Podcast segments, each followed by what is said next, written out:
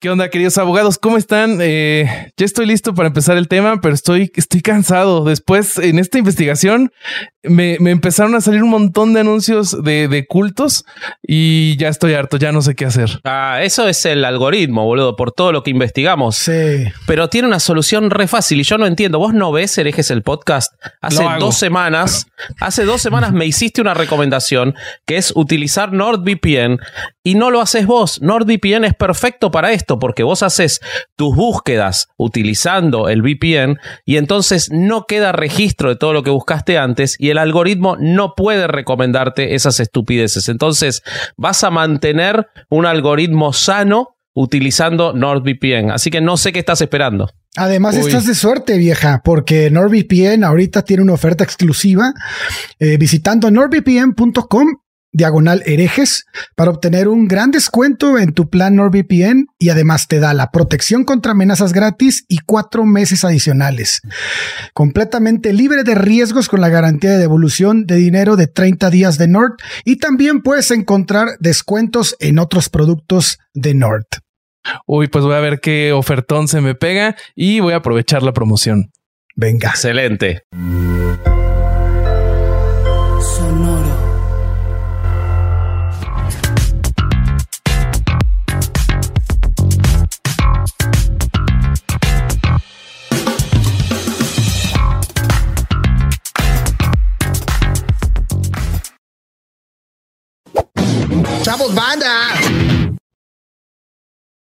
Dale, Bobby, cuando quieras.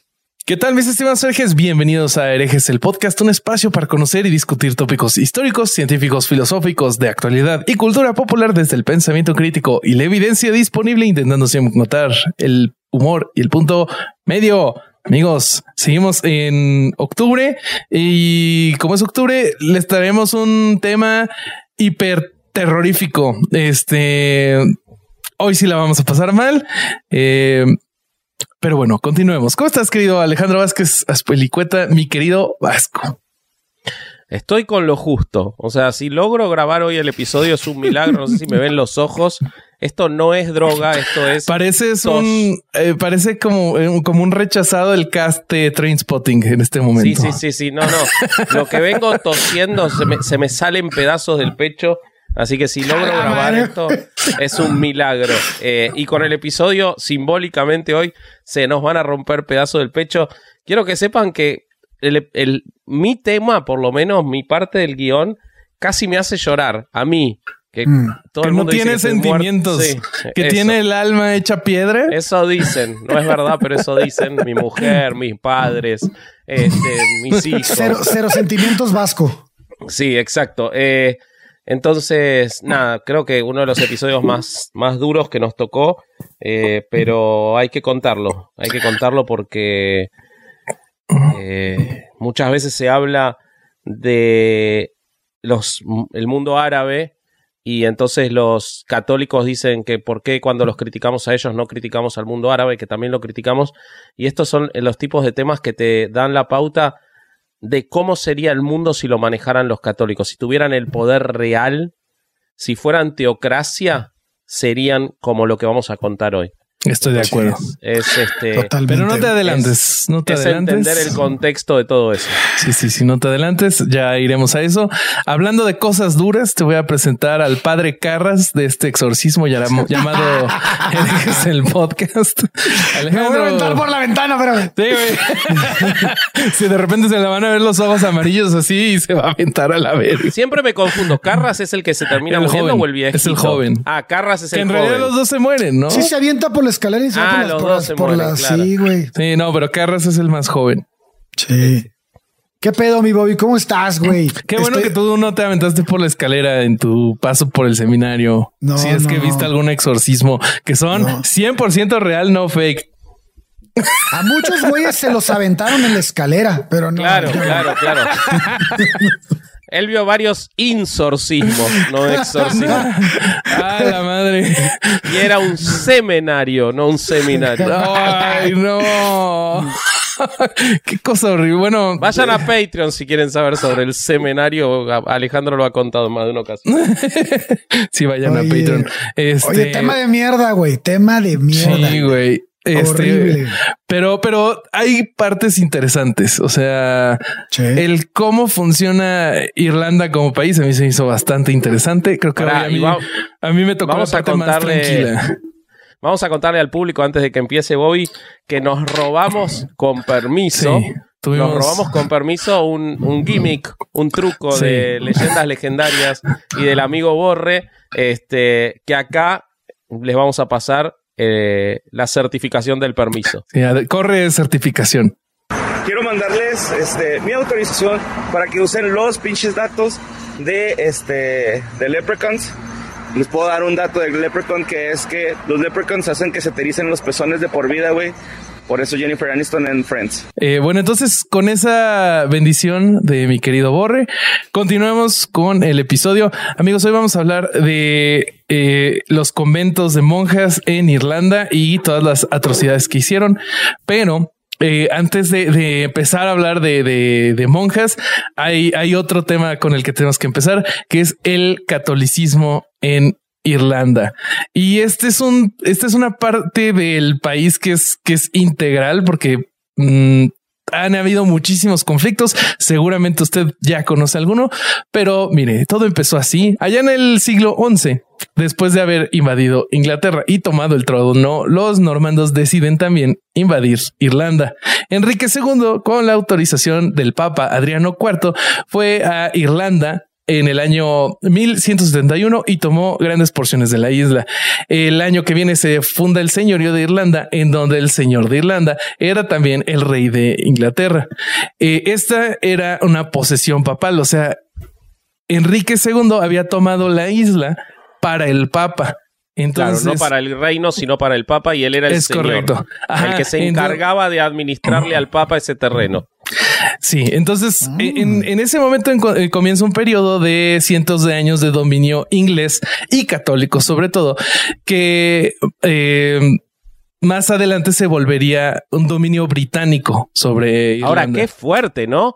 Cientos de años diciéndole a la sociedad que ellos eran posesión del Papa católico. Sí. O sea, era, Sí, sí, era sí. un Y- territorio del Papa. ¿Cómo? no? O sea, empezás a ver rápidamente la influencia del catolicismo en, en- Irlanda, ¿no? Sí, sí, sí.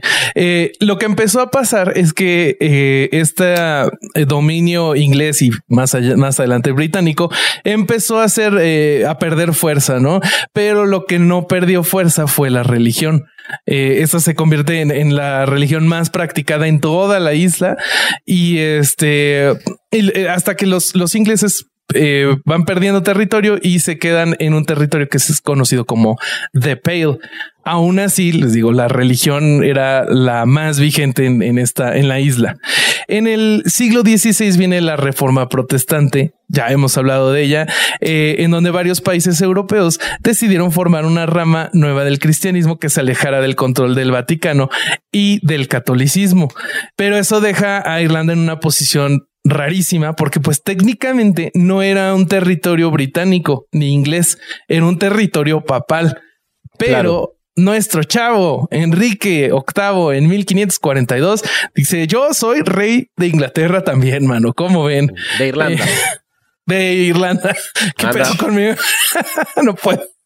Em, eh, a la muerte de Enrique VIII llega al trono Eduardo VI, que muere al poco tiempo. Quien queda de heredera de, eh, de al trono es Mary I, que ella era más o menos 20 años mayor que Eduardo VI. Por, y, por esta diferencia, como el, el protestantismo era súper nuevo, ella había sido criada bajo el catolicismo y los irlandeses que habían sido adoctrinados bajo el catolicismo dicen, ah, no, ella, a ella sí la queremos. Entonces, de esa manera, Irlanda como que sí acepta la, la corona inglesa, pero como con esa salvedad de, bueno, pero este es este... Que sea católica y no anglicana. Sí, sí, sí. Eh, Claro. ya, ya más adelante, en el 1603, cuando muere la reina Elizabeth I, la eh, que era la última de la dinastía Tudor, eh, quien hereda el trono es James VI. Este güey tenía una ascendencia muy particular porque él era hijo de Mary Queen of Scots y era descendiente directo de Enrique VII. Eh, entonces, esto hace que se puedan unir los, los eh, tres reinos. Luego, bajo el reino de James I, comienza un proceso que es conocido como la colonización de Ulster. Ulster es la parte más al norte de, Irlanda, en donde los ingleses comenzaron a, colonizar tierras eh, irlandesas y confiscar estas tierras de los irlandeses eh, Gaelic. Y donde el- sí hay más protestantes ahí, en esa parte. Sí, sí, entonces lo que pasaba es que en la isla casi completamente católica les empiezan a quitar las tierras a los este a los católicos y se las dan a los protestantes. El objetivo realmente era calmar a la región porque el norte de Irlanda era conocido por ser el más rebe- rebelde contra la corona inglesa. Eh, esta operación realmente para desde el punto de vista protestante fue un éxito porque la población protestante explotó y había áreas donde se convirtieron en mayoría. Pero Eh, no lograron que deje de ser la parte más rebelde, porque hasta hace 15 No, pues, años sí. el, el IRA seguía, seguía escondiéndose en el con Ulster, ataques y que- ataques terroristas y la madre. Sí, sí, sí. Eh, en 1641, los católicos de Ulster se rebelaron en contra de los protestantes, lo que llevó a las guerras, guerras confederadas irlandesas. Este conflicto tuvo de un lado a la Confederación Irlandesa Católica, que oh, pues era católica, y eh, del otro lado a los colonos ingleses y escoceses. O sea, ya en este punto la isla tenía un conflicto religioso armado. O sea, creo que creo que no es tan común. Me suena como a la era de las cruzadas este pedo. Em, este, al, al- a la- al terminar este conflicto, los católicos gobernaron sobre Irlanda por varios años hasta que en 1649 Oliver Cromwell conquista Irlanda después de haber derrocado a la monarquía de Carlos I y de haberse declarado señor protector de Escocia, Inglaterra e Irlanda. Por supuesto, los, los católicos irlandeses no se quedaron quietos porque ellos querían que su religión fuera la preponderante. Em, eh, entonces esto y- empieza un periodo de, de, bueno, no empieza porque ya había empezado, de más rebeliones. Hay, hay un montón. Les recomiendo que, que- vayan a, leer. Y bueno, durante el reinado de Cromwell, eh, hubo muchísimas conversiones al protestantismo e incluso se ejecutaba a cualquiera que se sospechaba que hubiera participado en la rebelión de 1641. Eh. Después de esto hubieron un par de monarcas católicos y por, parecía que la monarquía iba a quedar en de manera indefini- indefinida del lado de los católicos. Eh, a los ingleses no les cayó nada bien esto y entonces eh, los, los dos partidos principales invitaron a, a William of Orange a tomar el trono quien salió victorioso y se convierte en William III. Entonces esto hace que, los irlandeses se vuelvan a, re- a rebelar y un montón de, de rebeliones más. Vamos a pasar entonces a 1914, en donde eh, los irlandeses intentan introducir una ley que, que haga que, que Irlanda se, se independice, pero eh, como estalla la Primera Guerra Mundial, esto no, no se puede concretar. Hay, hay en 1918 el partido político, ya olvidé cómo se decía otra vez, Sinn Féin, eh, que apoyaba la liberación de Irlanda, gana 73 de los 105 lugares en el Parlamento británico. Pero en vez de unirse al Parlamento, ellos forman el Parlamento irlandés y declaran la creación de la República de Irlanda. Hay que recordar que este partido era pro católico. Eh, Entonces las, las, eh, los motivos religiosos ahí seguían. Eh, esta mm, república se establece sobre toda la isla, pero la región de Ulster apoyaba a Gran Bretaña. Entonces que- comienza la, la guerra irlandesa de independencia entre el ejército republicano irlandés y el ejército británico. Eh, mientras la guerra estaba activa, se introdujo legislación nueva para reemplazar esta que les digo que se intentó introducir en 1914, que nunca se implementó. Y esta nueva ley partía a Irlanda en dos. Irlanda del Norte, que era esta región de Ulster, eh, y Irlanda del Sur, que era el resto de, de la isla. Este fue una solución temporal.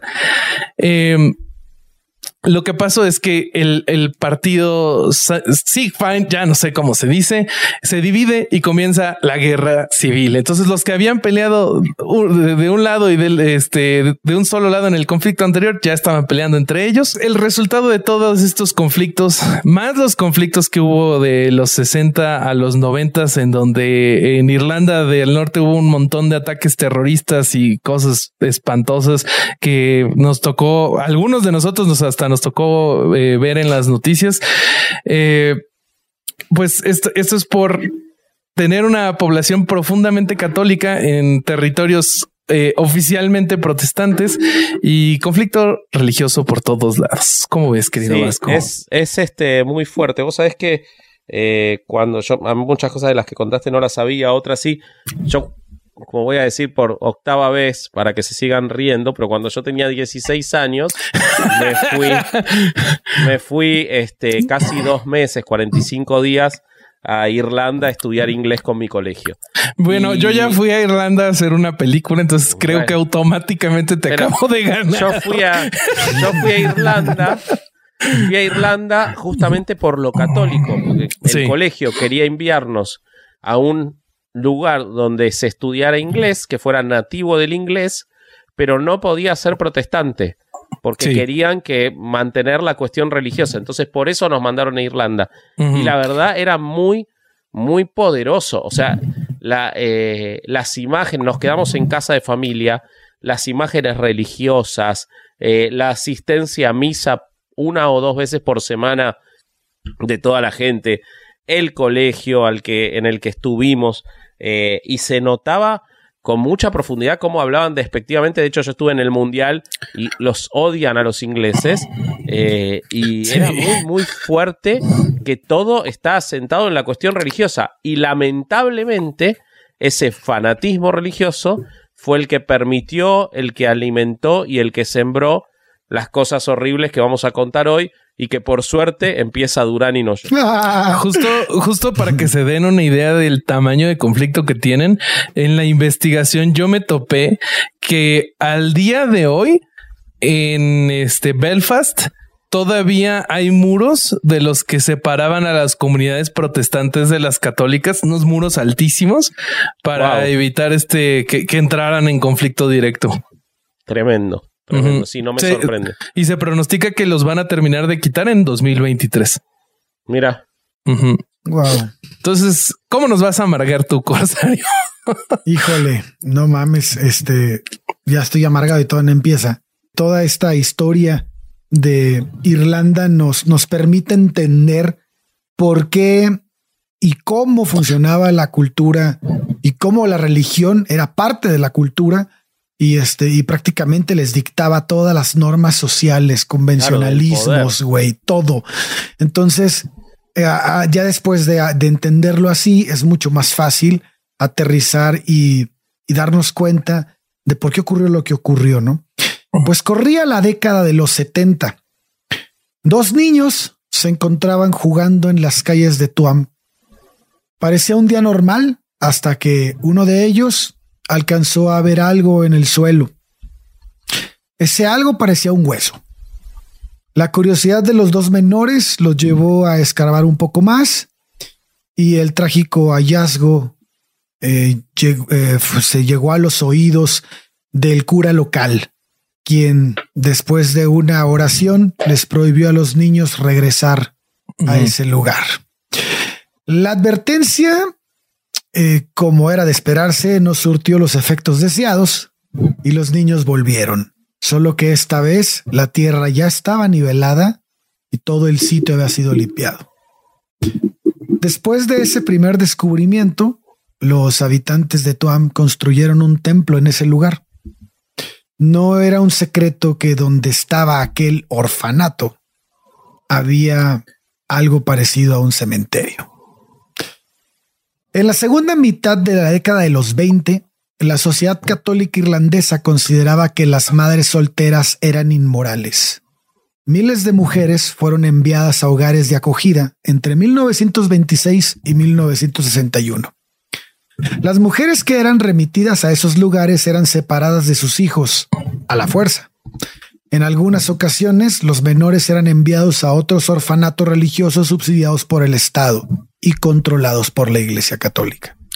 No mames, o sea, estaban las, las señoras madres solteras como si nada y eran casi, o sea, eran abducidas y les quitaban a los No, niños. no, no, no, es que no estaban como si nada. Toda la familia, eh, o sea, vos tenés que pensar que es justo de lo que hablamos. Por eso la, La sociedad religión estaba católica es tan profunda, o era. Ah, no o sea, la- era pero eh, como que las, las familias eran las que las mandaban a. Las familias las mandaban, las familias los desheredaban, eh, las escondían, no decían que estaban embarazados. Toda la sociedad, por eso cuando yo te hablaba en la introducción, y hay que ponerse en ese lugar. Irlanda funcionó como una teocracia del catolicismo durante muchos años. La influencia de la construcción social de Irlanda es a partir o fue a partir del catolicismo. Hoy, ustedes piensen que recién en los últimos 10 años hay migración en Irlanda. Irlanda era un país que cuando se formó la Unión Europea tenía 0% de inmigrantes, hoy tiene el 15% de la población. Sí. Eh, el cambio cultural de Irlanda en los últimos 20 años es fuertísimo. Pero Sí. Irlanda era una teocracia católica. sí. Eh, si bien era una república y todo, por supuesto, lo lo estoy diciendo simbólicamente en cuanto al poder cultural que tenían. O sea, nunca una madre soltera iba a estar tranquila en su casa. Y Ale no está hablando ni siquiera de la madre soltera, está hablando de la embarazada. Sí, No llegaba ni a ser madre. sí. No seas Sí, sí. mamón, pues este. Yo creo que es buen momento para decir que los ¿Qué leprechaun o los duendes irlandeses son pequeños seres mágicos del folclore irlandés eh, y son ilustrados a menudo como pequeños seres barbados que hacen travesuras. No me esperaba la música. No me esperaba la música. Seguí, Ale, por favor. Sí, gracias. Este, pues sí, esta, este vínculo iglesia-estado lo hemos visto en repetidas ocasiones. Lo vimos eh, en Canadá, lo hemos visto en este en Ruanda, lo hemos visto en muchos lugares, ¿no?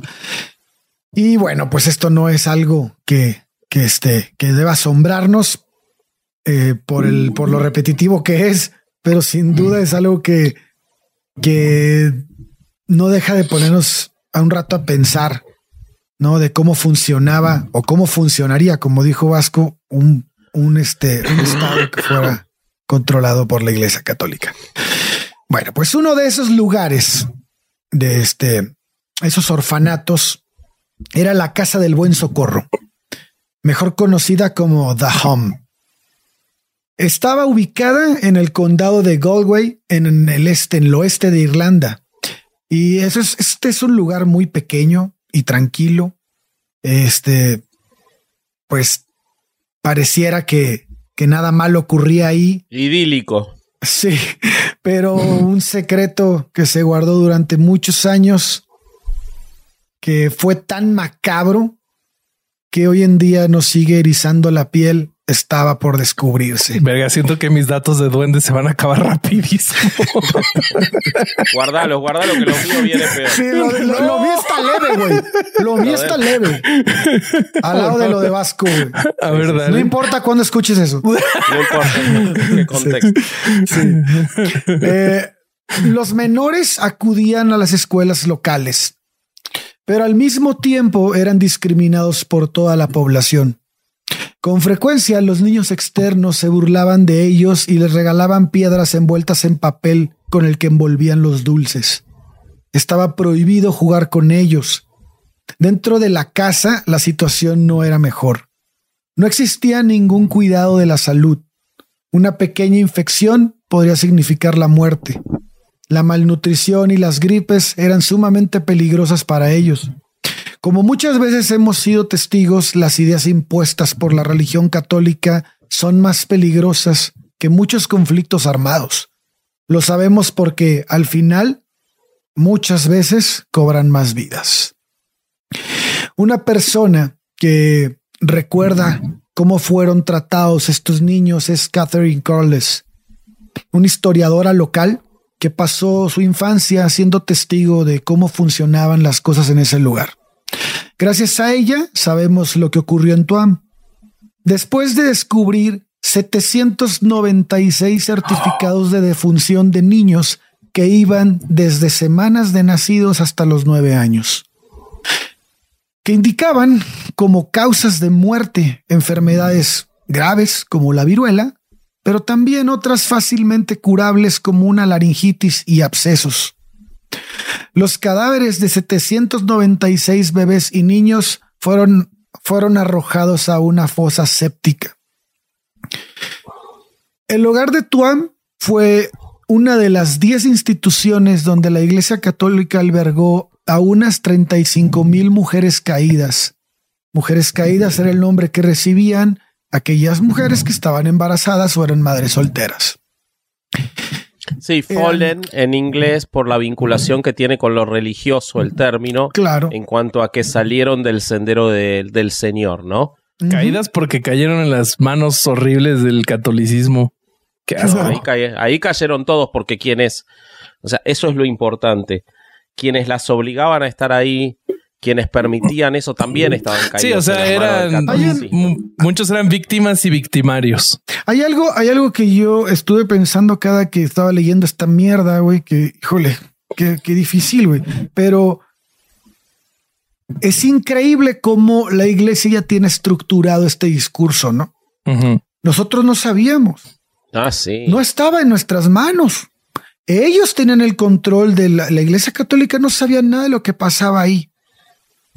Es que el, el contexto es otro. O sea, no, no puedes decir que no sabías nada porque, ok, supongamos que la iglesia católica no tenía registros, entre comillas, de lo que ocurría en, las, en los orfanatos sin embargo, toda la educación, toda la ideología, todas las reglas, todo el dogmatismo, todo cómo funciona el catolicismo, había creado una sociedad que tuviera como resultado esta catástrofe. Pero aparte, no te puedes deslindar de eso en un país en el que pelearon, o sea, pelearon con armas por el catolicismo, como contaba Bobby. Entonces, eso está guardado. Pero además, Ale, eh, yo no sé si vos eh, quizás lo vas a contar ahora más adelante, pero es importante ponerlo en contexto. Yo lo, iba a contar eh, en mi, en mi tramo, Dime, dime. Vos estás dando el pie perfecto cuando decís la iglesia tiene entrenado. ¿Vos pudiste o tuviste oportunidad en tu investigación de ver quién era el arzobispo de Irlanda en ese momento? Creo que lo tengo el que mandaba todo esto. El arzobispo de Irlanda en ese momento era John Charles McQuaid, que era el que daba todas las indicaciones de cómo, el que fundó, y él daba todas las indicaciones de cómo tenían que funcionar estas casas de acogida para, para las madres este, solteras y para los niños, eh, y todo lo que ocurrió después que vamos a contar. Este hombre está considerado el, el hombre más poderoso de la historia moderna del catolicismo en Irlanda, terminó sus días teniendo que renunciar por acusaciones de abuso sexual a menores. Hijo de su puta Entonces, estamos hablando. ¿Sabían que los duendes irlandeses tienen fama de ser gruñones y malhumorados? Gracias, Bobby. Este, entonces, imagínate que si el arzobispo fue identificado directamente como abusador de menores. Él, o sea, durante años se, se hablaba de un pastor, de un sacerdote y no se decía quién era y finalmente cuando estaba por morir se, se indicó quién era este, y después en el 2009 recién, eh, o sea, casi 20 años después de que murió, una comisión investigó sus delitos. Este era el director de todo eso. O sea, ¿qué podés esperar de la moralidad del resto? Pero bueno, nada, seguí adelante. Ay, bueno, pues este, las mujeres que, que acudían a este tipo de, de casas, de, de este, pues que les daban alojamiento, este tipo de albergues, también tenían que trabajar, ¿no? Como en la mayoría de los, de los albergues en, en Irlanda. Ellas trabajaban en lavanderías que las monjas manejaban en el país. Eh, los bebés, al igual que ellas, también eran rechazados se les negaba el bautismo, que pues para nosotros ateos puede decir una pendejada, no, pues no lo bauticen y ya, pero estamos hablando de una sociedad a la que la tenían tan arraigadas estas creencias que decirles que no estaban bautizados era excluirlos socialmente, era, era completamente aislarlos. Pero además seguramente segregarlos, ¿no? Y, y, o sea, güey, está más cabrón porque además como todos estando adoctrinados dentro de ese sistema, ellos sabían, bueno, ellos creían que les estaban haciendo un mal activamente, ¿no? Sí. Sí, claro. Sí, sí. Qué asco. Estaba, estaba prohibido jugar con los niños que vivían en el orfanato. Cualquier niño que estuviera fuera les tenía prohibido ni siquiera, hablar, ni siquiera hablarles. El único Entonces, que podía regla- jugar con ellos era el arzobispo. Eso te iba a preguntar. sí. Entonces Sí. no aplicaba para los sacerdotes. Entonces, Y entonces se les segregaba en las escuelas, por lo que tenían que permanecer en los hogares hasta que fueran adoptados. Y si morían en las instalaciones, pues obviamente no iban a recibir un entierro cristiano, sino que iban a ser aventados a una fosa común. Hijos de puta. Sí, eh, el hogar de Tuam funcionó desde 1926 hasta 1961 y fue dirigido por las hermanas de la congregación Bon Secours. No sé si se pronuncia así, este, pero me vale madre. No, no merece ser pronunciado bien esta mierda, pero bueno, la fosa, la fosa común con la que en la que los restos de los niños fueron descubiertos fue este encontrada por por por este por por varias personas porque híjole cuando digo encontré que, que alguien la encontró en realidad todo el mundo ahí sabía que ese lugar tenía cuerpos de niños Como pasó en y nadie decía nada, güey.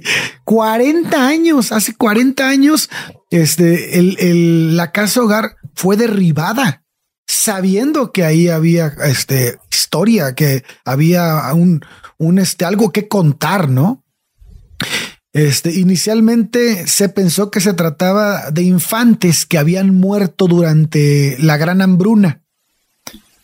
Y entonces esta, la gran hambruna se supone que afectó a Irlanda por ahí de 1850. Claro. Pero aquí es cuando entra Que sabes que fue este la gran hambruna fue forzada por los ingleses en Irlanda, no fue una Ah, yo no sabía natural. eso. O sea, los Bueno. mató de hambre en Sí, Inglaterra. fue lo que provocó la, la gigantesca migración. Por eso hoy Irlanda es un país muy receptivo para los migrantes porque eh, ellos saben lo que es migrar. Fue una, la diáspora irlandesa fue gigantesca y es la principal responsable de que haya tantos católicos en Estados Unidos, sobre todo en Nueva York, en Boston. Son Claro. todas colonias, eh, digamos, modernas de irlandeses eh, católicos que se fueron con la gran hambruna eh, y, y que eh, extendieron el catolicismo en un país que era protestante. Eh, ¿No habrá sido... fue- ¿No habrá sido también en ese momento que llegaron los irlandeses acá a México? Los, los, esas No mismas como... es que Proba- también es probable porque Ajá. fueron a todos lados, pero a Estados Unidos fueron. ¿Se acuerdan? Siempre está la imagen del policía irlandés, este medio borracho, medio corrupto, así con el pelo colorado. Eso fue porque iban y hacían trabajos que no requirieran grandes estudios, porque en general eran personas a las que el reino de Inglaterra los tenía muy, muy sometidos. Eh, Qué bueno, qué bueno que los que el catolicismo en Boston no hizo tanto daño, ¿no? Pero mirale los apellidos a todos esos sacerdotes. Son todos irlandeses. No mames. Ay, cabrón. Bueno, Bueno, Sí, ya, Entonces- ya- ya lo chequé. El, el batallón de San Patricio este, peleó por el lado de México en la guerra de Estados Unidos contra México entre 1846 y el 48. Ok, sí un está cercano, antes. ¿no? Sí, entonces, bueno, entonces sale. pues bueno, este, entonces aquí es donde aparece Catherine Corliss, que ella logra obtener las muestras de, de los restos y entonces empieza a darse cuenta que eran niños nacidos este, entre 1925 y 1961, que era la, justo la época en la que funcionó este lugar, ¿no? Eh, también se hizo un registro de la- las edades que tenían y bueno, había desde dos días de nacidos hasta nueve años. Eh, una de las, del- de las este, características del hogar de Tuam era que estaba rodeado por un muro de casi dos metros y medio de alto. Y este, y bueno, pues tal como le contó la historiadora al diario local de Irish Central, los habitantes de la comunidad eh, solían evitar el lugar. O sea, no solo, no solo eh, segregaban a la gente que vivía ahí, sino que también era como un tipo, como un lugar prohibido. o sea, quién sabe. Este, ¿Y ese lugar de sombras? Sí, güey, como, como, como era este. ¿Cómo, ¿Cómo se llama el, del Rey León, güey? El cementerio de elefantes. Algo así, cabrón. sí, y los niños siempre, siempre estaban pues sucios, no atendidos. O sea, había, había una, una característica clara de cómo era un niño de ahí. Hay una, hay una entrevista que le hacen a un señor que cuando fue niño estuvo cinco años en ese orfanato y este, y él narra que él soñaba que le salían cuernos en la noche. O sea, que se, y, se despertaba así, todo desesperado, agarrándose la cabeza cuando era niño, por tanto que le decían que él era un, que él no era un buen, un, niño este, bueno, güey. Imagínate el trauma. A la madre, güey. Sí.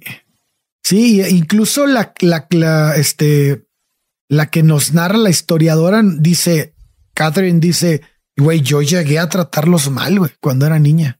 Esa era la educación que nos daban. Claro, eran basura. Ajá, eran basura. Y entonces ahora de grande les tengo que devolver algo porque yo llevo encima eh, todo eso que hicimos güey, cuando éramos niños. Y ese, ese me hace como, como que el, el, el ver, del vivir esto y luego verlo en retrospectiva ya grande, debe de ser muy doloroso hoy cuando tienes algo de empatía, cabrón, porque eh, es prácticamente cuando te enteras de que muchos de esos niños a los que probablemente molestaste, bulleaste o hiciste lo que, lo que hacían en ese tiempo, pues murieron, murieron de hambre, güey, murieron violados, murieron con infecciones. O sea, es tristísimo y es, ah, pero, pero lo que me manda la chingada y, y, y en verdad que, que es para sentarte un rato a analizarlo, es cómo el pensamiento religioso, en este caso el, el católico, te puede deformar a tal grado que no puedas reconocer entre el bien y el mal por ti mismo. Lo que pasa es que eh, hay una situación de secuestro. Porque ¿cómo podías, ¿cómo podías vivir no católico en esa sociedad? O sea, pero, eh, pero una cosa es vivir no católico, sea, una cosa es apegarte al catolicismo y otra cosa es tomar actitudes de este ah, tipo. bueno, claro, ese es el adoctrinamiento. Sí, Exacto, güey. esa es la parte que a mí, porque vaya, seguir un dogmatismo, seguir, seguir un pensamiento mágico, probablemente no le haga daño a nadie, güey. Y seguir eso nada más, a ti, nada más. Siempre los adoctrinadores son inmorales, ¿no? Sí. Como no es que nunca escuchamos de, mira esta sociedad, cómo está conformada por personas que, bueno, tienen un pensamiento de, de panal, pero es espectacular el pensamiento. No, porque el, el pensador este, que no es malintencionado, que no es inmoral, nunca va a tratar que todos los demás piensen como él, sino por el contrario, que sean críticos. Entonces, siempre que vas a tener estas sociedades adoctrinadas, son eh, para el mal, para la inmoralidad, para el daño, para el dolor de otros. Pero es que además, este, cuando, cuando están estas situaciones de, adoctrinamiento así de fuertes, la figura de autoridad siempre pretende eh, colocarse en una posición de infalibilidad, ¿no? Entonces, el, el seguidor, cuando es adoctrinado, sabe que, o, bueno, piensa que eh, cualquier cosa que diga o actitud que tenga esta autoridad la tiene que apoyar eh, sí o sí. Entonces, si la autoridad te está enseñando que hay que tratar mal a esta gente, pues está ya en, el, en lo que traes en el, en el chip. Pero, fíjate cómo. Y creo que es un buen momento para decir que los duendes irlandeses son especialmente buenos en hacer zapatos y el sonido de su martillo al trabajar nos puede indicar dónde encontrarlos. Pero que te horrorizaste a vos mismo, no entiendo por qué. No, ya, ya llevaba, entendí, Ya estabas hablando vos. Varias. ya, llevaba acumuladas varias y necesitaba. ¿Qué decías, Ale? Que a mí lo que me impresiona es que no cambia, ¿no? No cambia el, el, el, el pensamiento de los líderes de la iglesia conforme pasa el tiempo, porque el arzobispo de Tuam indicó ya, ya en la actualidad, güey, con las investigaciones, que la iglesia no tenía registros sobre el entierro de 796 niños. Sus palabras fueron estas. Estoy profundamente impactado, como todos lo estamos, por conocer la extensión del número de niños enterrados en la fosa de Tuam. Horrorizado y entristecido al escuchar del enorme número de niños fallecidos involucrados y esto apunta a una época de gran sufrimiento y dolor para los pequeños y sus madres. Qué hijos de puta. O sea, aunque la arquidiócesis de Tuam cooperará en todo, existe un claro imperativo moral para que las hermanas de Bonsecourt, en, en este caso, actúen con responsabilidad y en el, en el interés del bien común. O sea, se lavan las manos, güey. Pero sí, boludo. Es impresionante, güey. Eso, es justamente lo que yo digo cuando te dicen, eh, de nuevo, te dicen, no, siempre el catolicismo y las otras. El catolicismo, si le das poder, es de lo más siniestro que existe. Por suerte han perdido el poder, pero cambiar ellos no cambian. Y prepárate para cuando para que te cuente yo cómo llevaron el sufrimiento de personas hasta las últimas consecuencias, hasta la década del 90, cuando ya habían cerrado 91 años antes. No, ya le, entonces permitime que te cuente yo y vas a ver eh, bien, bien, bien en profundidad cómo no ha cambiado nada y cómo a, personas puntualmente las hicieron sufrir hasta entrada a la década del 90, eh, cuando habían cerrado las casas, o sea, solo para esconder sus delitos, como, como una, una conducta de, del sociópata, eh, pero hecha institución. Eh, yo les voy a hablar y prepárense, agárrense en el público si quieren tomar un vaso de agua o cortar un ratito y ver un capítulo de Seinfeld o algo porque viene fuerte. para quienes hayan visto la película Filomena, que hace un par de años estuvo nominada a muchos Oscars, van a conocer una parte de la historia. y lo más trágico es que dentro de todo la historia de ella eh, no salió tan mal como miles de otras, pero eh, lo que les voy a hablar es sobre eh, el hogar para madres y bebés John Ross, también de Irlanda. abrió más o menos en la misma época, también a cargo del mismo arzobispo, en el año 1931 en Rosscree, eh, y cerró en 1969. O sea, su actividad fue relativamente corta, 36 años, 38 eh, años. Tengamos en cuenta que hasta la década del 50 la adopción no estaba permitida en Irlanda eh, de los niños huérfanos, entonces al principio y eso es determinante para estas casas porque al principio era donde se quedaban esos niños hasta cumplir los 18 años y luego pudieron ser dados en adopción. pero muchos no tuvieron ese destino. Eh, bueno, era una de las casas que estaba administrada por la Congregación de los Sagrados Corazones de Jesús y María, y durante el tiempo que existió ingresaron, se calcula, 6.414 mujeres y nacieron allí 6.079 bebés. Los registros del lugar muestran que el lugar se estableció, para madres solteras eh, en la zona de Tipperary y en los condados vecinos de Laui, Kilkenny, Clark, Limerick y Kildare, o sea, zonas bastante populosas de Irlanda, del Eire. Eh, la edad promedio de las mujeres que ingresaban era 22 años, la mayoría de ellas dieron a luz en la abadía de John Ross, eh, alrededor de casi un 90% dieron a luz en la abadía.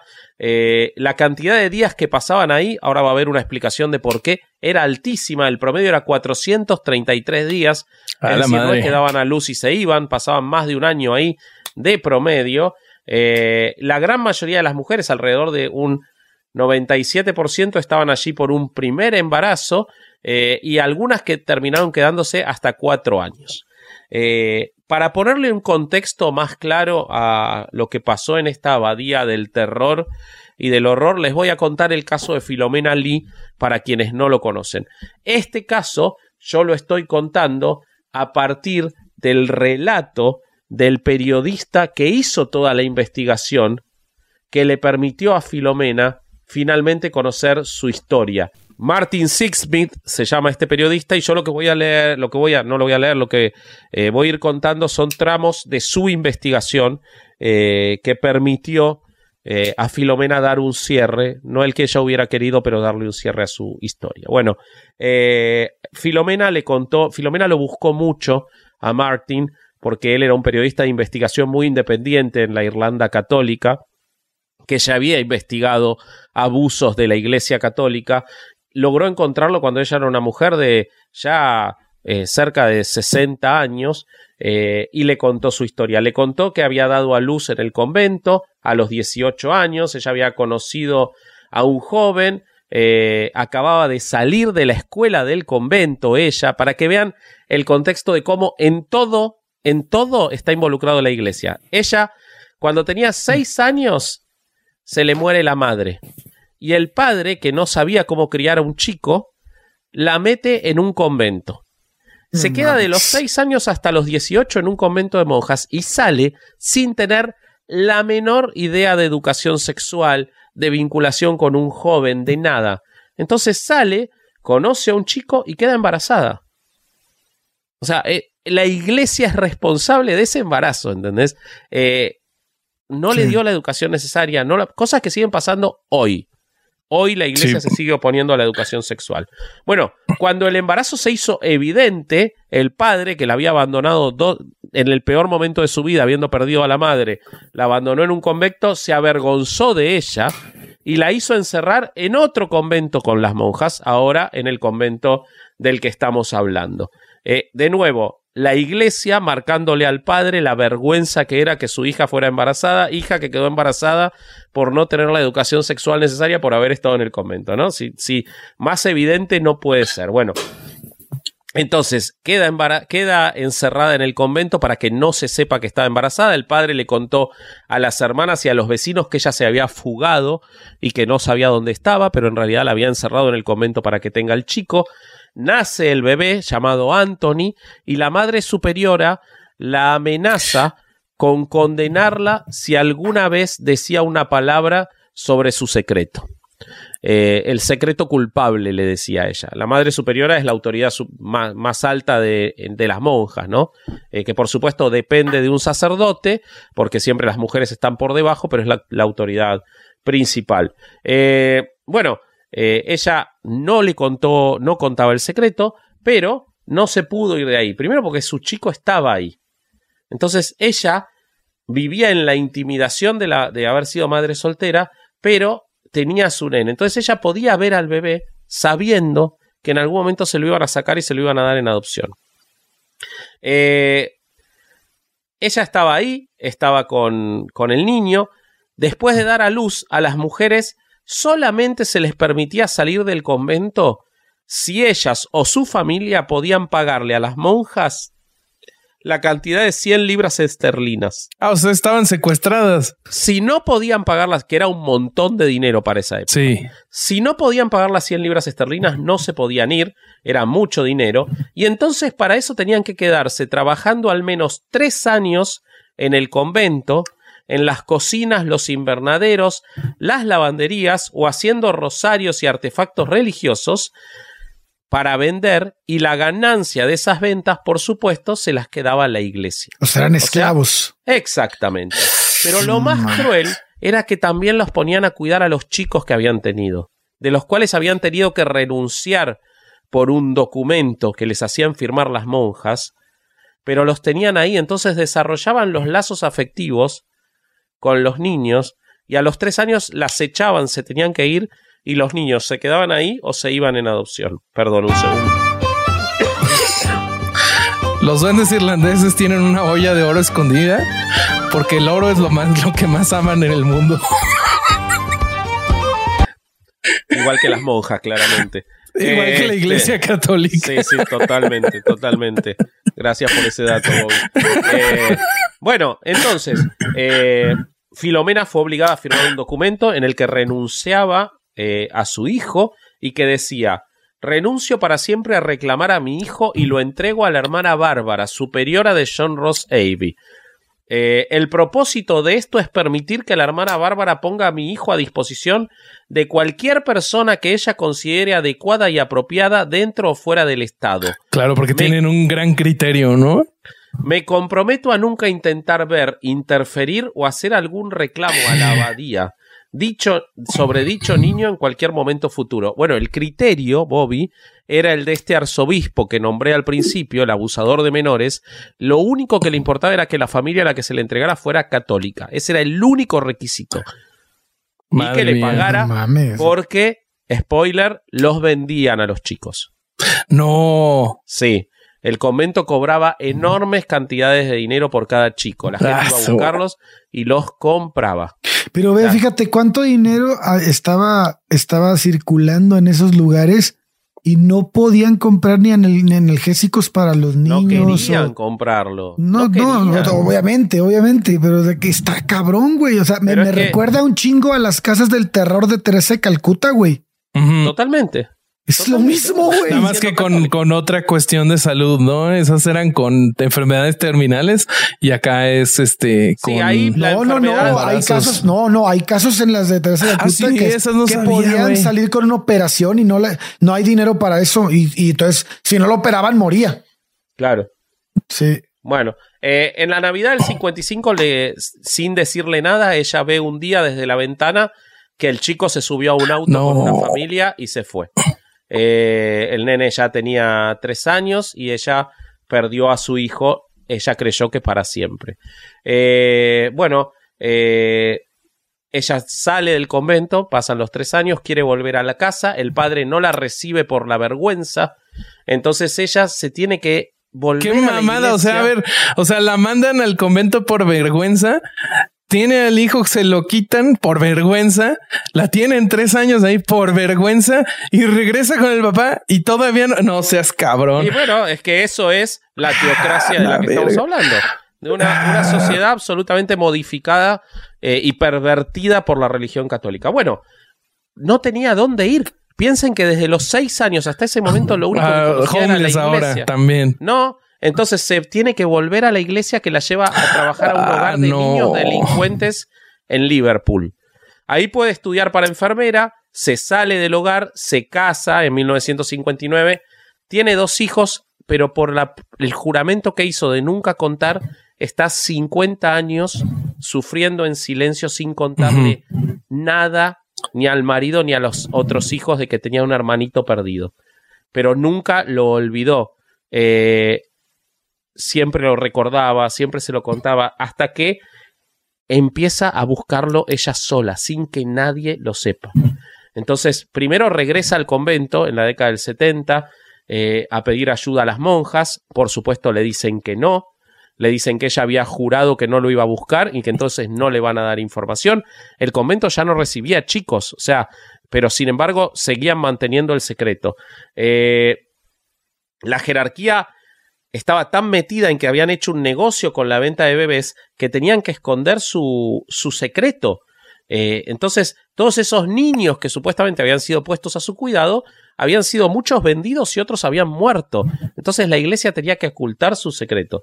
Eh, entonces, cuando él, el- eh, ahí, esto, todo esto se lo está contando ella al periodista, el periodista empieza a investigar y encuentra que todos los papeles que había que podían incriminar a la iglesia, que podían decir a dónde habían sido eh, recibidos los chicos y todo, la gran mayoría se habían perdido. Eh, lo que sí había podido descubrir él era que en general a quien se le daban en adopción los chicos eran a familias católicas en Estados Unidos, porque pagaban más. O sea, los americanos pagaban más caro, entonces la mayoría de los niños los mandaban a los Estados Unidos. Con esa información, él empieza a rastrear y encuentra a una pareja, Doc y March Hess de San Luis, Missouri. Eran católicos, eh, una pareja profesional con dinero de poco más de 40 años. El hermano de March era obispo. Ellos ya tenían tres hijos, pero querían tener una hija. Entonces, él encuentra los diarios de March Hess en los que cuenta que ella viaja a Irlanda en el 55 porque le dicen de este convento que vendía niños a buscar una niña. Y cuando va y llega, encuentra una niña preciosa, según relata ella, llamada Mary McDonald's, que eh, la madre superiora se la ofrece eh, a cambio de las donaciones. Cuando se va a llevar a la niña, ella, viene un nene muy simpático, que la, un nene de tres años, o sea, esto te juro a mí me partió el corazón, eh, que la abraza a la nena, que se está yendo, muy cariñoso, y entonces esta mujer, eh, Hess, eh, le escribe al marido o lo llama, eh, y le dice si le molestaba que ella, además de llevarse a la niña, se llevara en adopción a un niño también. Están al dos por uno, güey. Hay que aprovechar. Sí, pero le salvó la vida, ¿eh? Sí, pues sí. Y, y, se lo llevó. Y entonces ella fue quien se llevó al hijo de Filomena. Bueno, eh, este chico, o sea, se llevó a los dos. Eh, el chico este se fue con ella. Eh, y lo rebautizaron como Michael Hess. Michael Hess fue un estudiante sobresaliente en los Estados Unidos, eh, un hombre muy atractivo, competía en, en, carrera de campo traviesa, cantaba en musicales, eh, tenía recuerdos permanentes de algo que no se podía explicar de sus primeros tres años de vida. Eh, y empezó con la edad adulta, cuando le dijeron que era adoptado, a intentar saber quién era la madre pero no, él tampoco tenía datos porque los padres adoptivos, que eran, siempre fueron muy buenos y siempre lo apoyaron, tampoco tenían datos, no sabían quién era la madre, obviamente. Solo sabían que pagaron por un niño, claro. ¿no? Dos niños en realidad. Bueno, sí, hicieron donaciones. Bueno, entonces, eh, de nuevo, gente absolutamente adoctrinada, imagínate hermano obispo, bueno. Sí. Entonces, sí. Eh, fueron los dos en distintos momentos al convento a buscar información. Escuchen lo trágico de esto. Él fue a buscar información de la madre, ella del hijo, a ninguno de los dos le dieron información. No les dijeron Hijos nada. de puta. Bueno, Michael eh, se educó, se convirtió en un abogado muy exitoso. Eh, se, se, metió en la política, en el Partido Republicano, llegó a dirigir la estrategia electoral del partido en la época de George Bush padre. Eh, era el, cuando George Bush padre fue presidente, él era su principal asesor legal, wow. pero tenía un secreto. Michael era gay en los 80 en los Estados Unidos. Uy, automáticamente este, Entonces, lo una vivía, desgracia para el Partido Republicano. Puta, no, sí. lo vivía a escondidas. Sí. Eh, su sexualidad era permanentemente eh, objeto de burla, digamos, en, si se sabía, entonces mm. él lo vivía a, a, escondidas, llevaba una doble vida en la que fingía eh, tener mujeres y, y todo, entonces esto lo hacía sentirse alejado de todos, además tuvo, bueno, muchas relaciones clandestinas trágicas y en todo esto buscaba a su madre. En el 77 volvió a viajar, en el 93 volvió a viajar para tratar de encontrar a la, a la madre y se lo negaron. Para el 93 Michael ya tenía HIV, que se lo había contagiado en una Puta relación madre, clandestina y se estaba muriendo. Eh, si logras capturar a un leprechaun y lo amenazas con violencia física, eh, te puede indicar dónde está su olla de oro. Eh, pero son muy inteligentes y, va a y, te van a intentar distraer para poder huir. Eh, güey, está bien alta la música, güey. Bien metido, bien metido. en serio, bueno, y eso que le bajamos, güey. Sí, le bajamos. Bueno, eh, volvió en el 93 ya enfermo, se estaba muriendo, no le dieron información, pese a que la familia de ella vivía en el pueblo al lado del lugar. Eh, nada, él se, se puso en una relación con Pete que intentó llevarlo de vuelta a buscar, pero él ya estaba muy deteriorado. Lo último que le pidió a las monjas cuando viajó y le volvieron a negar en el año 93 información sobre la madre, era si le permitían que lo enterraran en el convento y poner una lápida con todos sus datos para que si la madre lo estaba buscando, lo pudiera encontrar. Finalmente Ah, Michael, verga, güey. Michael murió eh, y Filomena lo pudo encontrar gracias a este periodista y gracias a su búsqueda incesante eh, y pudo encontrar la lápida de su hijo.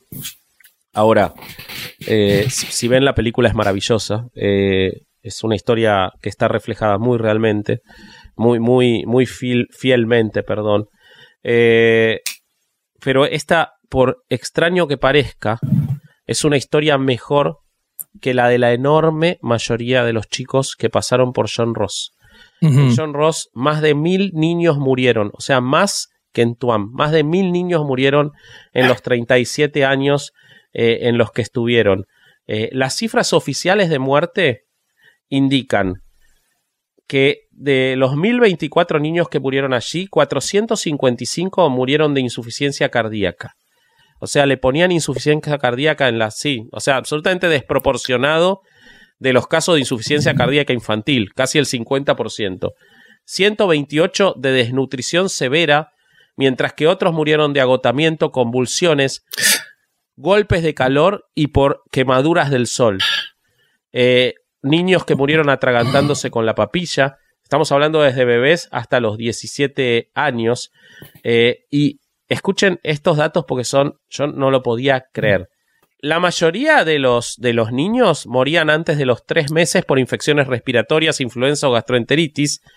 Pero lo más llamativo que te muestra cómo mentían y cómo en realidad o los mataban de hambre o los mataban a golpes eh, o los dejaban morir porque no les interesaba nada hasta que pudieron empezar a venderlos cuando fue legal la adopción, pero mientras tanto directamente los mataban, o sea, ahí salía su adoptado o en un cajón, no llegaban a adultos los chicos en el convento. Entonces, eh, hubo brotes de difteria adentro del convento que no los hubo en el resto de las poblaciones al lado. Es decir, había epidemias solo en el convento. No mames. ¿Entiendan lo que significa eso? Fue la principal causa de muerte infantil en el convento. Eh, hubo 50, 28 eh, muertes por difteria en el 36, 54 por difteria en el 37. También un brote de fiebre tifoidea en el 44 que nunca identificaron la causa y que no había fuera del convento. Eh, y bueno, para justificar que los mataran, güey. Le ponen cualquier nombre. Exactamente. Güey, ¿y qué pedo con las quemaduras de sol? ¿Los dejaban en el intemperie? Los dejaban afuera castigados, seguramente. ¿no? La verga, güey. 508. Eh, un duende irlandés también te puede conceder tres deseos en vez de entregarte su olla de oro.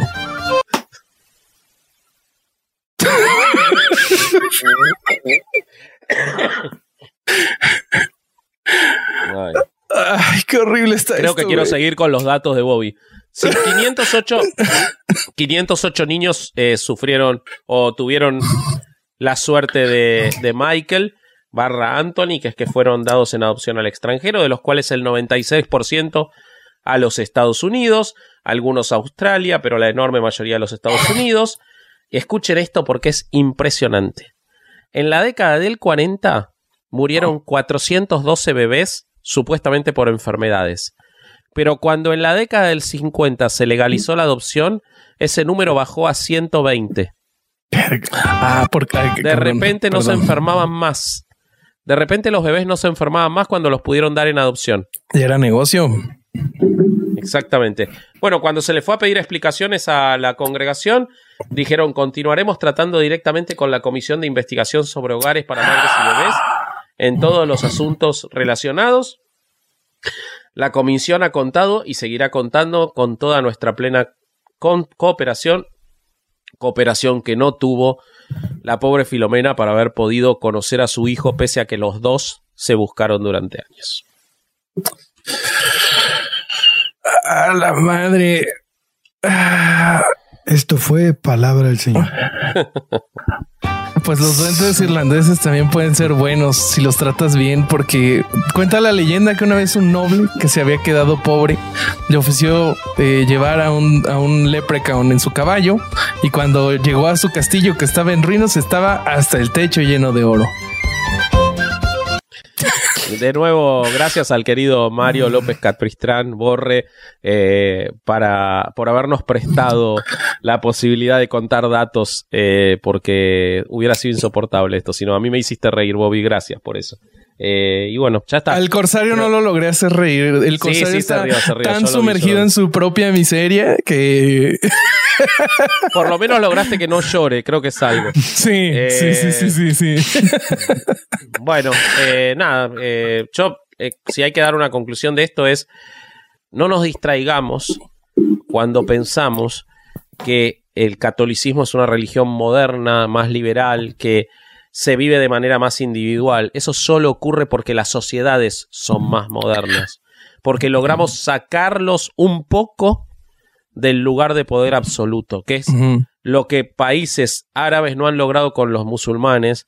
Eh, nos, nosotros, eh, las sociedades modernas, la revolución industrial, logró quitar a la iglesia de ese lugar. Ellos, si se lo damos, lo van a agarrar y son esto que escuchamos hoy. Corsario. Así es. No, pues. O ya vámonos a la ver. que chinguen a su madre, güey, nada más. No, pues es lo mismo de siempre, güey. Lo mismo de siempre, la misma mierda. Y, ya, ya estoy leyendo los comentarios de, de es que eh, lo, agarras muy personal o lo agarras o lo tomas muy. Güey, ¿cómo, ¿cómo no puedes agarrar algo así, cabrón, personal, güey? O sea, es, es este. Debería de no, verga, güey. No entiendo cómo alguien puede seguir esta puta religión de mierda, güey. O sea, no, no entiendo, cabrón. No me entra en la cabeza cómo ya hemos hablado de casos horribles, cabrón. Este es uno más. Y la iglesia católica, como siempre hemos dicho, no sé cómo le hace para estar siempre del lado de la verga, güey. O sea, nunca está del lado bueno, güey. No, no mames. Me estaba acordando, güey. Caro fue a, a, algunos países de Asia del Este y en uno de esos países eh, conoció a una persona, se topó una persona eh, musulmana que le empezó a platicar que en realidad este su religión era una religión de paz y que no creyera en todo lo que se estaba diciendo. Y creo que eso es un paralelo que tienen todas las religiones de, de, este tipo que le sabemos y lo hemos investigado y lo hemos platicado que han hecho cosas, han hecho cosas horribles y es lo que dice Vasco. Todas se quieren así pintar como eh, nosotros somos la buena onda, estamos con la chaviza. Este no, eso que pasó no es, no es, es la excepción, no la regla, cuando sabemos que es completamente al revés. Siempre van a estar del lado malo. Lo que importa es el poder, Bobby. Claro. y, la, y la lana, sí. Sí, que la lana da poder porque tampoco es que las monjas lo utilizan para comprarse un auto, es para protegerse, para esconderse, para eh, seguir sustentando y creciendo eh, en, las estructuras. Lo que está atrás siempre es el poder. Eh, entonces, en este momento, en ese momento de Irlanda, la Iglesia Católica era el poder y así actúa cuando es el poder. Claro. Y cuando no, se hacen los buena onda, pero cuando sí, aquí está lo que pasa. Qué horrible, amigos. Este, qué bueno que me tocó también los datos de, de los bendecillos porque estaban muy divertidos. este, la música. este, veamos cómo, cómo Isaac la edita, pero eh, tenemos anuncios para, para ya cambiar este a algo, algo más este bonito. Suscríbanse a Podimo, amigos. Ya va a salir el, nuevo episodio para que este es el séptimo. Y vamos a hablar de los Borgia. Los Borgia. Exacto, exacto. los mejores papas de la historia. Pinches pedotas que armaban este, dignas de la juventud del corsario. Exacto. El sábado, el perdón, el viernes 28 de octubre se estrena el episodio de los Borgia. Viernes 28 de octubre y ese día se van a sortear las entradas que queden remanentes del show de Podimo también, así que les va a estar llegando los mails a los que hayan ganado. Eh, pero suscríbanse a Podimo, quédense los 45 días. Nosotros no paramos de subir contenido. Si no, si no pudiste ir a ver el show, o no conseguiste entradas o porque no estás en la Ciudad de México, se va a subir a Podimo el show en vivo, así que lo vas a poder ver y escuchar como si hubieras estado ahí, dos cámaras contratamos, eh, todo lujo, todo lujo va a ser este, una para que lo sientan como estar ahí. Sí, sí, sí. Y suscríbase a este, Patreon, que no paramos de subir contenido. Estamos justo acabamos de subir este un par de pre-shows donde hablamos de algunas de nuestras comidas favoritas. El Corsario nos contó que puede ser que salgamos en el cine, amigos. Entonces, este, eso va a estar divertido. Y ahí está todo el chisme en Patreon. Y además, eh, nos, nos, están llegando buenos memes y los estamos poniendo en nuestras redes sociales. Búsquenos en Instagram como herejes-bajo el podcast. Estamos en TikTok, que nuestro querido Isaac, que mira, se le manda un besotote. Este sube los TikToks y están muy buenos. Y también estamos individualmente para que nos, nos manden más memes y chisme. Eh, estamos, yo soy el, el este corsario.hereje. Yo soy vasco.hereje. yo soy boy.hereje. Muy bien. Ya está. Güey, están de la verga porque si nos confunden, güey. no es cierto, amigos. Este, fíjense bien. Si de repente este alguien me llega diciendo tú eres eh, vasco, los voy a bloquear. y este fue otro domingo de no ir a misa y escuchar herejes el podcast. Adiós. Bye. Casero Podcast se hace audio. ¡Chavos, banda! Step into the world of power, loyalty, and luck. I'm gonna make him an offer he can't refuse. With family, cannolis, and spins mean everything. Now, you wanna get mixed up in the family business. Introducing The Godfather at ChumbaCasino.com. Test your luck in the shadowy world of The Godfather slot. Someday, I will call upon you to do a service for me. Play The Godfather now at ChumbaCasino.com. Welcome to the family. No purchase necessary. VGW Group. Void where prohibited by law. 18 plus. Terms and conditions apply. ¿Estás listo para convertir tus mejores ideas en un negocio en línea exitoso? Te presentamos Shopify. Tal vez no lo sabías, pero nuestro podcast More Than Mamis es un negocio y lo empezamos por supuesto para desahogarnos y hablar sobre la maternidad, no para convertirnos en expertas de ventas y del e-commerce. Así que sí, necesitábamos ayuda para vender nuestro merch y poner en marcha nuestra tienda. ¿Y cómo suena con Shopify? Llegó otra venta. Shopify es la plataforma de comercio que está revolucionando millones de negocios en todo el mundo. Ya seas un emprendedor desde tu casa o desde donde sea, Shopify es la única herramienta que necesitas para iniciar, administrar y hacer crecer tu negocio sin dificultades. Con Shopify puedo gestionar pedidos, envíos y pagos desde cualquier lugar, brindándote toda la información y estadísticas de tus ventas al detalle. Regístrate para un periodo de prueba con tan solo un dólar al mes en shopify.com barra sonoro, todo en minúsculas. Ve a shopify.com barra sonoro para llevar tu negocio al siguiente nivel. Shopify.com barra sonoro.